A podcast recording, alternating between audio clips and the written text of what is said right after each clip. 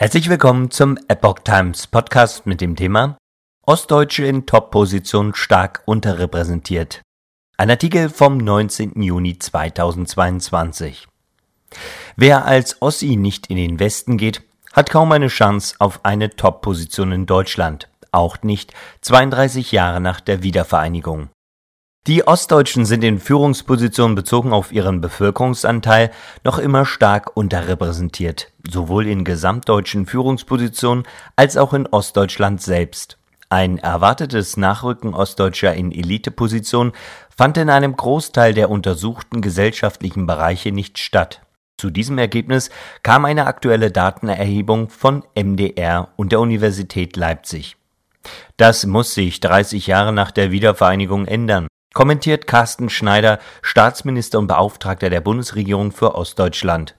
Ostdeutsche Sichtweisen und Erfahrungen in Entscheidungsprozessen würden zu wenig berücksichtigt, das große Potenzial der Ostdeutschen zu wenig genutzt.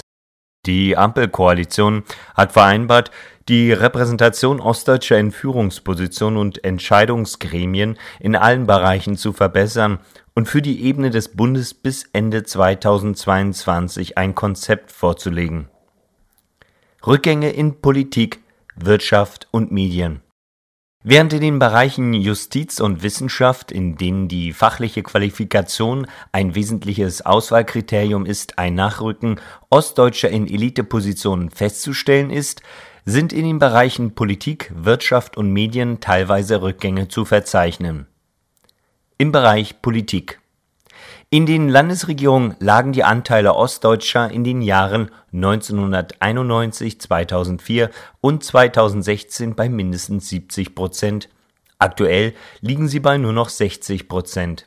Unter den Staatssekretären ist der Anteil seit 2016 stetig gestiegen auf nunmehr 52 Prozent. In der Bundesregierung gibt es aktuell zwei Ostdeutsche, was einer Quote unterhalb des Bevölkerungsanteils entspricht. 2016 waren es noch drei. Unter den Staatssekretären stieg der Anteil nach 2016 von 5% auf 5,6%. Im Bereich Wirtschaft. In der Leitung der 100 größten ostdeutschen Unternehmen ist der Anteil Ostdeutscher von 52% im Jahre 2004 und 45% im Jahre 2016 auf 27% gesunken. Auf der Stellvertreterposition liegt er bei 20 Prozent. In den DAX-Vorständen wurden zwei Ostdeutsche ermittelt. 2016 waren es noch drei. Im Bereich Wissenschaft. 17 Prozent der Hochschulrektoren bzw. Hochschulpräsidenten der größten ostdeutschen Hochschulen haben eine ostdeutsche Herkunft. Unter den Kanzlern sind es 50 Prozent. Die Werte sind im Zeitvergleich stabil. An der Spitze ostdeutscher Forschungsinstitute stieg der Anteil Ostdeutscher von 15 auf 20 Prozent. An der Spitze der nach Studentenzahlen 100 größten Hochschulen steht nur an einer Einrichtung ein Ostdeutscher. 2016 war es keiner. Im Bereich Justiz in der gesamten Richterschaft oberster ostdeutscher Gerichte stieg der Anteil Ostdeutscher stetig auf mittlerweile 22 Prozent nach 13 Prozent im Jahre 2016. Unter den ermittelten Vorsitzenden Richtern ging er von knapp 6 auf 4,5 Prozent zurück. In der Richterschaft der Bundesgerichte stieg der Ostanteil von 2 Prozent im Jahre 2016 auf gut 5 Prozent. 2021 erreichte erstmals eine Ostdeutsche die Position einer Vorsitzenden Richterin. Im Bereich Medien in den Chefredaktionen der großen Regionalzeitungen ging der Anteil Ostdeutscher von 62 Prozent im Jahre 2016 auf 43 Prozent zurück. In der jeweiligen Verlagsleitung stieg er von 9 auf 20 Prozent. In den Führungsgremien der drei öffentlich-rechtlichen Rundfunkanstalten, die ihr Sendegebiet ganz oder teilweise in Ostdeutschland haben, stieg der Anteil Ostdeutscher stetig an auf mittlerweile 31 Prozent. Während in der Leitung der größten deutschen Medienkonzerne keine Ostdeutschen sitzen, sind es in den Chefredaktionen der auflagenstärksten Printmedien zwei. An der Spitze der öffentlich-rechtlichen Rundfunkanstalt in Deutschland findet sich eine Ostdeutsche. Karrierestationen der Ostdeutschen liegen oft im Westen. Als Ostdeutscher gilt, wer in der DDR oder nach der Wiedervereinigung in Ostdeutschland sozialisiert wurde. Dementsprechend werden hier Personen zu Ostdeutschen gezählt, die vor 1990 in der DDR geboren oder aufgewachsen sind oder wenn nicht in der DDR geboren, dort bis 1990 den größeren Teil ihres Lebens verbracht haben. Auch jüngere Menschen, die nach 1989 bis zum Erreichen des Erwachsenenalters den überwiegenden Teil ihres Lebens in Ostdeutschland verbracht haben, zählt man bei dieser Datenerhebung zu den Menschen mit ostdeutscher Herkunft. Doch, was sind die Hintergründe für die Entwicklung? Im Rahmen der Datenerhebung zu den Biografien der ostdeutschen Top-Eliteangehörigen auf Bundesebene wurden Studienorte und Karrierestationen ermittelt. Deren regionale Verteilung weist darauf hin, dass der Aufstieg in Deutschland vor allem über die frühere Bundesrepublik verläuft oder besonders in der Politik über die Bundeshauptstadt Berlin, berichten die Autoren. Die Studienorte der Ostdeutschen in Top-Elite-Position liegen nur gut zur Hälfte in Ostdeutschland, heißt es weiter.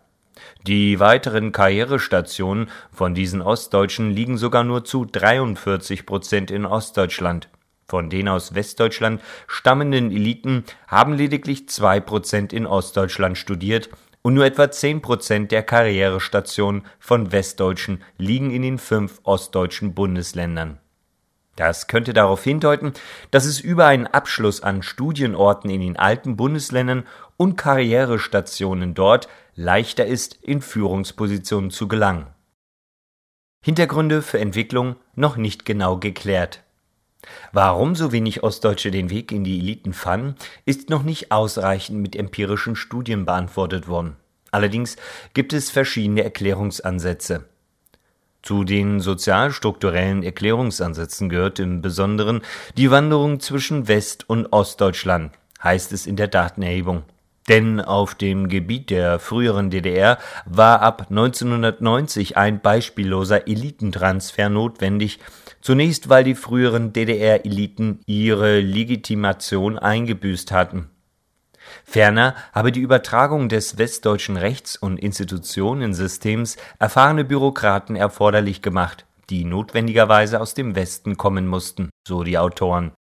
Dann führen sie weiter aus, da viele von ihnen zu diesem Zeitpunkt vergleichsweise jung waren, konnten sie Elitepositionen unter Umständen für Jahrzehnte besetzen und damit ein Nachrücken Ostdeutscher erschweren. Parallel zu dieser Zuwanderung aus dem Westen habe Ostdeutschland eine dramatische Abwanderung besonders stark in den Jahren nach der Wiedervereinigung und um die Jahrtausendwende erlebt, heißt es weiter.